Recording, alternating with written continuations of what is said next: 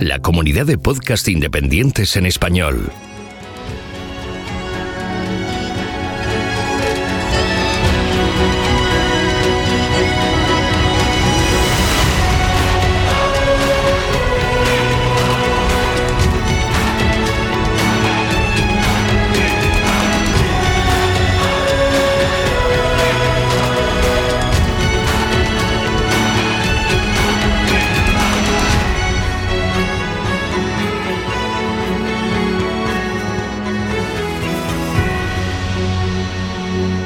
Bienvenido a GeoCastaway.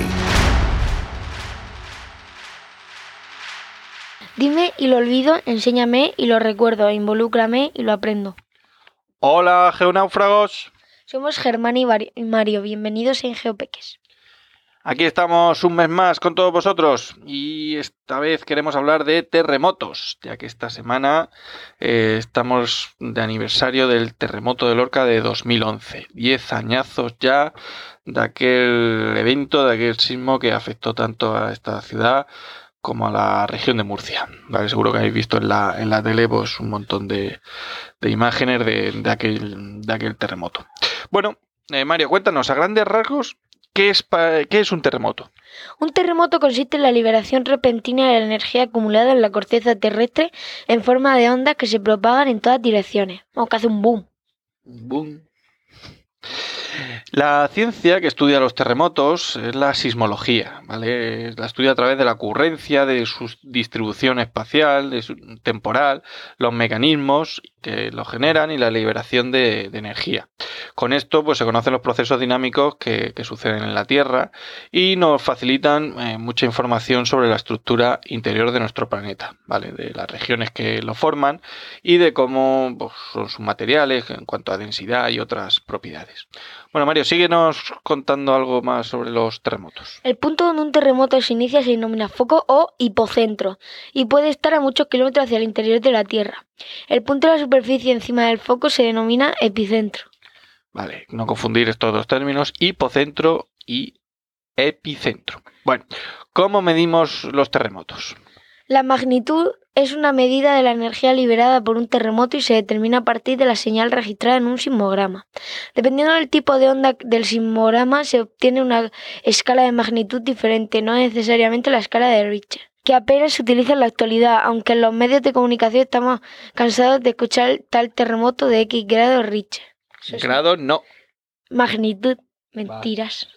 Como la magnitud indica la medida del tamaño de un terremoto, no cambia con la distancia al epicentro. La intensidad es una clasificación de la severidad del movimiento del suelo en función de sus efectos en las personas, los objetos y los edificios. Un terremoto tiene un valor de intensidad en cada lugar, que suele decrecer al alejarse del epicentro. Para distinguir estos dos parámetros, la magnitud se expresa como un número decimal y la intensidad con números romanos.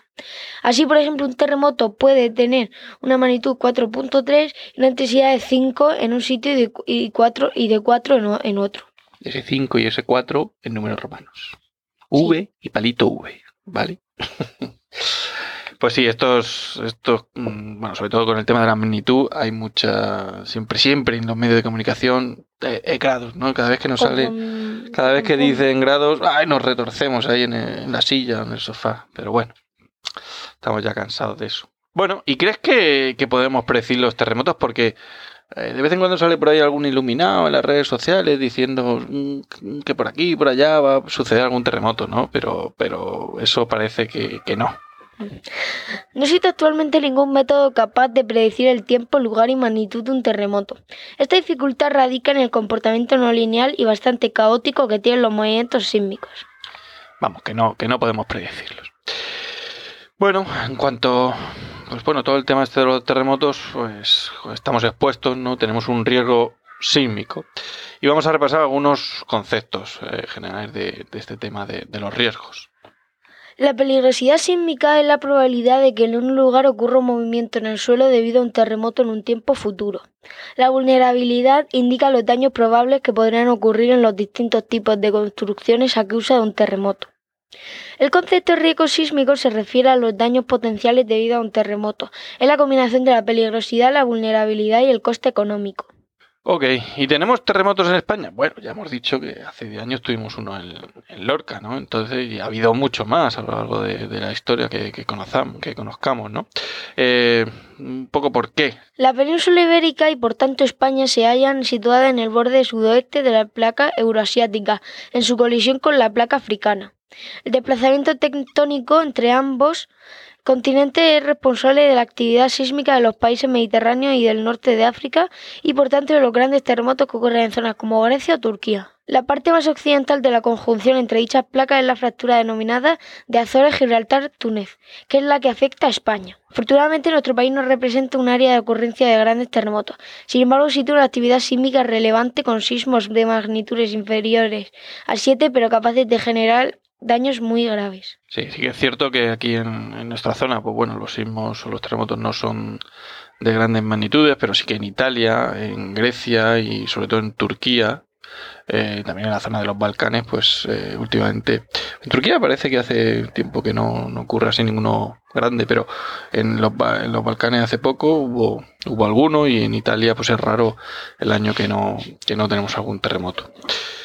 Aparte, eh, los terremotos pueden suceder en cualquier lugar del mundo, ¿no? Eh, aunque vienen ligados o están ligados a los bordes de las grandes placas tectónicas. Estos bordes de placa pueden ser de tres, de tres tipos. Convergentes destructivos donde las placas chocan entre sí. Divergentes constructivos, las placas se separan. Transformantes, las placas se deslizan unas respecto a las otras. Los terremotos también pueden originarse, aunque con menos frecuencia, en el interior de las placas y alejados de sus límites, como por ejemplo en el norte de Bueno, hasta el momento el mayor terremoto que se conoce es el de Chile, de mayo de 1960, con una magnitud 9.5, ¿vale? Que una ruptura de falla de unos 1000 kilómetros. Bueno, ¿qué medidas podemos tener o tomar ante los terremotos? Pues bueno, podéis consultar eh, las páginas de protección civil de vuestros respectivos países, comunidades autónomas, y aparte de que podemos tener un plan, se debería tener un plan en zonas donde existe este, este riesgo de, tener algún sismo, pues tenemos que tener un plan eh, antes de, de, que ocurra, ¿no?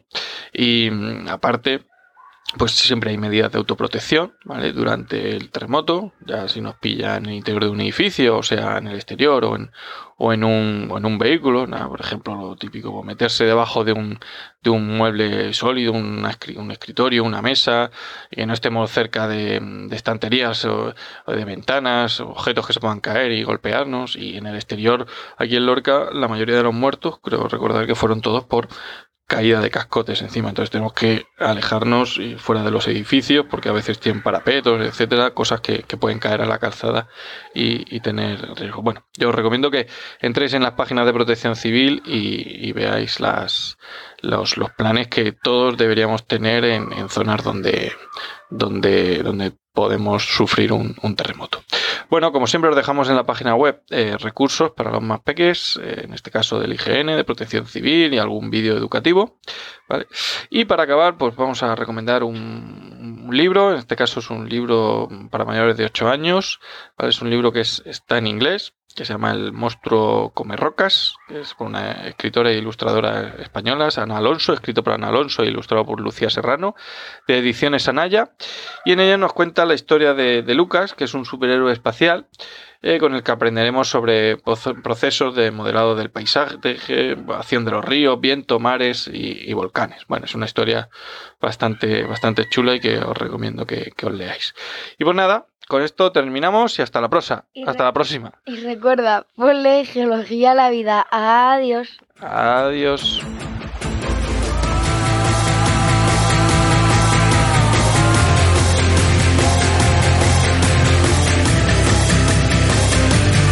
Envíanos tus comentarios, preguntas o sugerencias a geocastaway.gmail.com.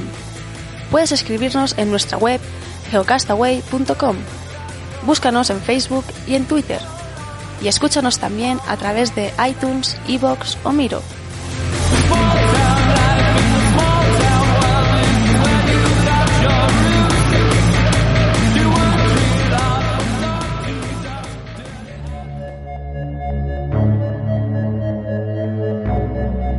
Teledetección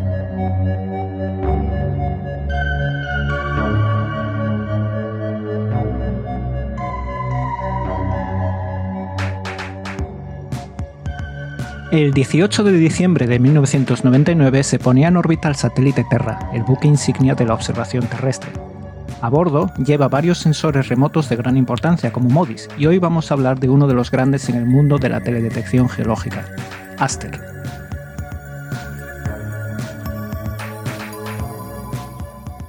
Mi nombre es Jorge Ginés y soy un geólogo estructural. Trabajo en exploración petrolífera y mineral y mi herramienta principal de trabajo es la teledetección, seguida a cierta distancia por la sísmica. En una serie de contribuciones con geonáufragos explicaré cuestiones interesantes de la teledetección, de su historia y cómo esta es fundamental en la geología moderna.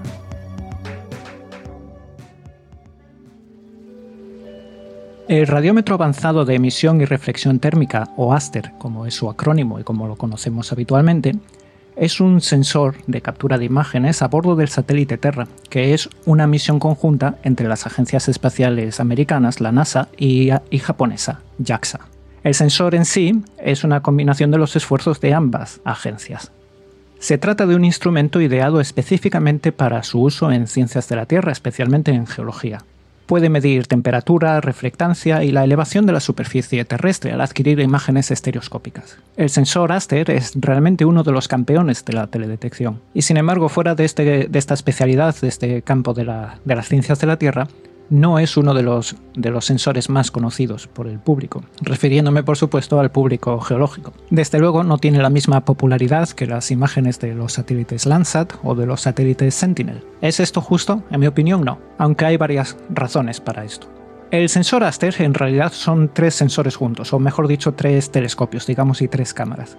Aster captura datos a alta resolución espacial entre 15 y 60 metros en 14 bandas, desde, desde la longitud de onda visible hasta el infrarrojo térmico. Y como he dicho antes, adquiere las imágenes estereoscópicas al adquirirlas en pares. El primero de los sensores captura la luz visible y el infrarrojo cercano en cuatro bandas. En la primera banda captura el verde, en la segunda el rojo y en las dos siguientes captura dos tipos de infrarrojo cercano. El segundo sensor está dedicado o estaba dedicado al infrarrojo de onda corta, y digo estaba porque dejó de funcionar en 2008. El tercer sensor está dedicado a la captura del infrarrojo térmico o infrarrojo de onda larga. El sensor de infrarrojo de onda corta consistía en seis bandas, o mejor dicho, capturaba el, espectro electromagnético en seis bandas, mientras que el, el de infrarrojo térmico emplea para ello cinco, lo cual nos da un total de 14. Esto convierte a Aster en un instrumento multiespectral, adquiriendo datos en más canales que cualquiera de los Landsat, por ejemplo. Tras ser puesto en órbita a finales de 1999, comenzó a funcionar en febrero del año 2000. Aún sigue funcionando y adquiriendo datos, pero únicamente para el visible, el infrarrojo cercano y para el infrarrojo térmico. Como he dicho, el, sensor del infrarrojo de onda corta dejó de funcionar en 2008, con lo cual las funciones de este satélite se han visto bastante mermadas. En la práctica esto significa que las imágenes que podemos usar para la teledetección geológica son aquellas adquiridas entre el año 2000 y abril del año 2008. A partir de ese momento, el sensor se declara inútil y únicamente se adquieren bandas del visible, del infrarrojo cercano y del infrarrojo térmico. Teniendo en cuenta que el valor fundamental de Aster reside en las seis bandas del infrarrojo cercano, aunque esté funcionando en la actualidad y se espera que aún siga funcionando varios años, no es de interés para el geólogo. Así pues, ya vemos una de las grandes desventajas de Aster, del sensor Aster, recordemos que no es un satélite, es un sensor, respecto a, los, a las imágenes de otros satélites como Landsat 8 o Landsat 7 o Sentinel 2, cualquiera de los dos, Sentinel 2, A o B. Aunque podemos consultar el archivo con esas imágenes, este no es tan rico como puede ser el de Landsat 7, Landsat 8 o, o cualquiera de los Sentinel 2. La segunda desventaja del, de las imágenes Aster es su pequeño tamaño, son cuadradas de 60 por 60 kilómetros, mientras que las imágenes Landsat son de 185 por 185 kilómetros. Es decir, una imagen Landsat cubre nueve imágenes de, de Aster. Si nuestro interés es la cartografía geológica general, no tiene gran, gran sentido utilizar Aster en lugar de utilizar Sentinel o de utilizar Landsat. La comparación con el tamaño de las imágenes Sentinel-2 aún es peor, puesto que estas tienen 290 kilómetros de, lado. Así pues, ¿por qué seguimos usando imágenes Aster? Por tanto, si son pequeñas y uno de los sensores ha dejado de funcionar y por tanto no tenemos el infrarrojo de onda corta. Pues la razón es por la exploración mineral. Aster se diseñó con la exploración mineral en mente y por ello se incluyeron seis bandas del infrarrojo de onda corta. Es en esas bandas donde podemos ver picos de reflectancia de minerales que se usan como indicativo de la presencia de distintos tipos de depósitos de interés económico, como por ejemplo pueden ser hidróxidos, óxidos de hierro, en general minerales de alteración cuando se explora desde el espacio la, presencia de yacimientos minerales con el fin de encontrar minerales de, zinc, de litio, que está, está ahora en, aumento, o cualquier metal. Eh, con las imágenes de, de, satélite no se busca ese mineral en concreto, lo que se busca es, son indicativos de la presencia de esos depósitos si un mineral está asociado a fluidos hidrotermales, lo que buscamos con las imágenes de satélite y en concreto con las imágenes de Aster es la presencia de los, de los minerales de alteración que causa el flujo de esos, de esos líquidos. Al formarse alteraciones de arcillas, esto nos pone en bandeja poder encontrar esos yacimientos si podemos encontrar esas arcillas de alteración como son la montmorillonita, la caulinita, la hilita y otros. Así pues, si ese es el interés de la, exploración geológica, las imágenes Aster superan con creces las capacidades que nos dan Sentinel-2 o Landsat. Una ventaja que tiene Aster desde, desde hace unos años es que desde 2016, si no recuerdo mal, es que las imágenes se pueden descargar gratuitamente. Antes había que pagar por ellas. Mucha gente no lo recuerda, pero hace 15 años también había que pagar por las imágenes Landsat.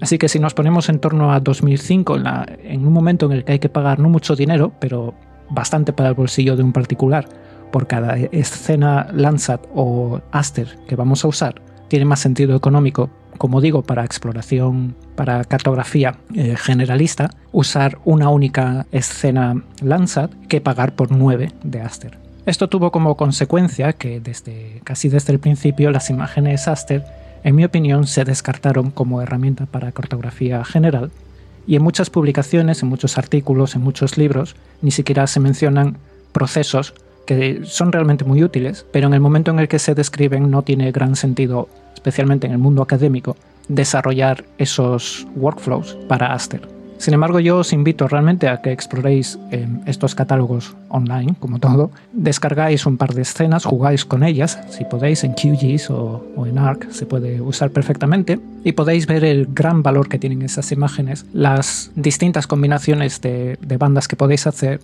podéis hacer ratios, es realmente una joya, una joya geológica.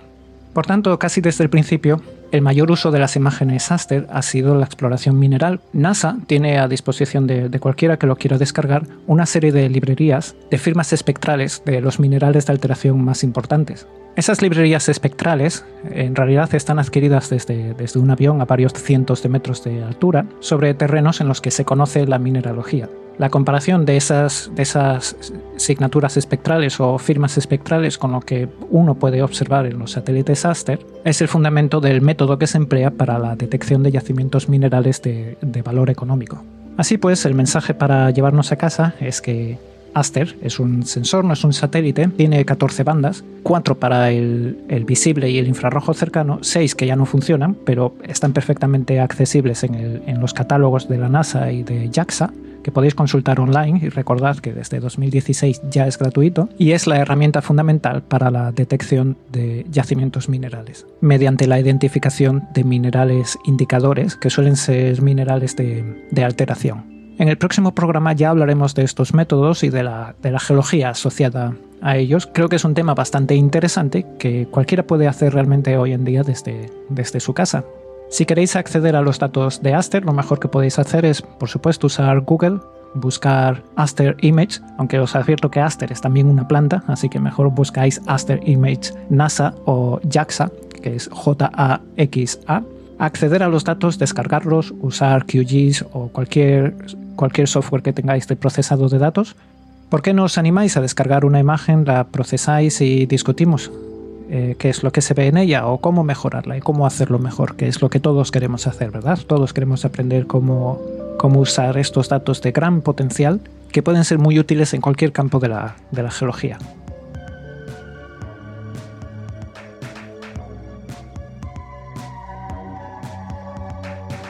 Con esto ya me despido. Sabéis dónde encontrarme. Soy Lithospheric en, en Twitter. Podéis encontrarme también en mi blog jorgegines.com. Hasta pronto.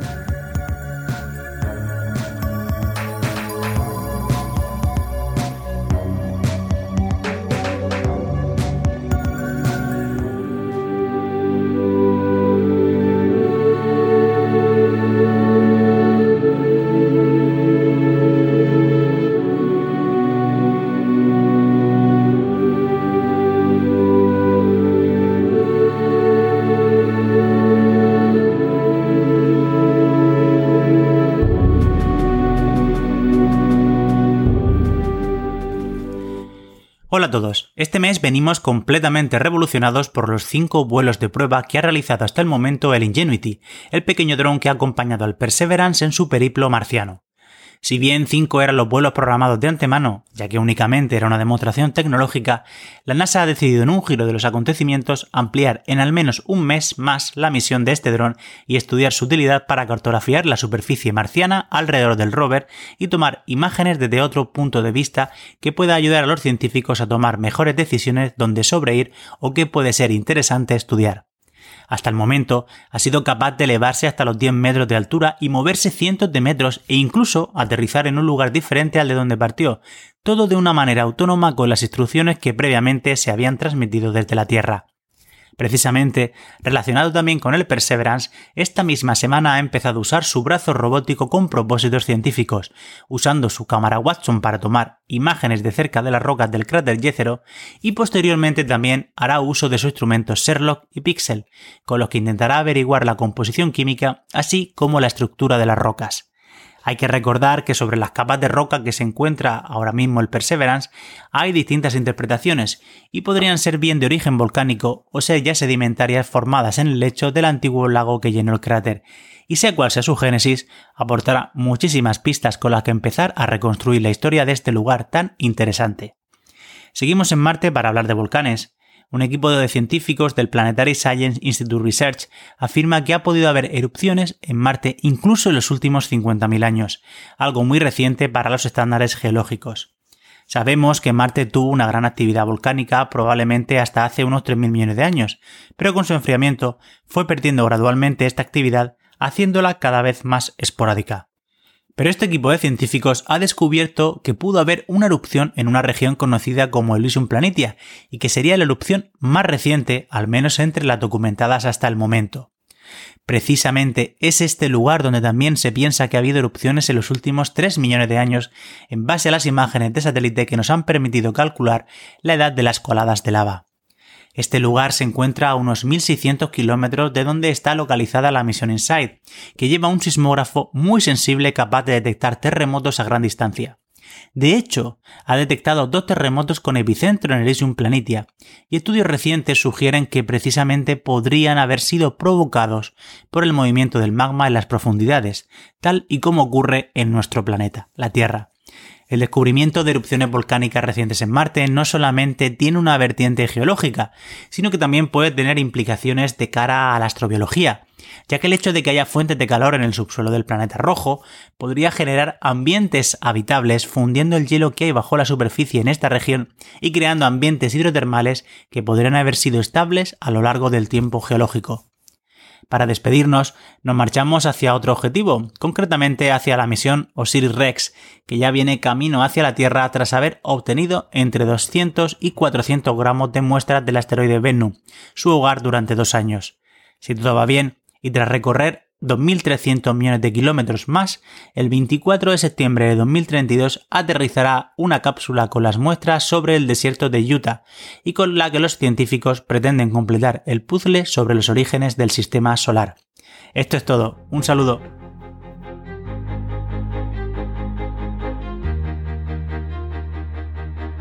Envíanos tus comentarios, preguntas o sugerencias a geocastaway.gmail.com puedes escribirnos en nuestra web geocastaway.com. Búscanos en Facebook y en Twitter.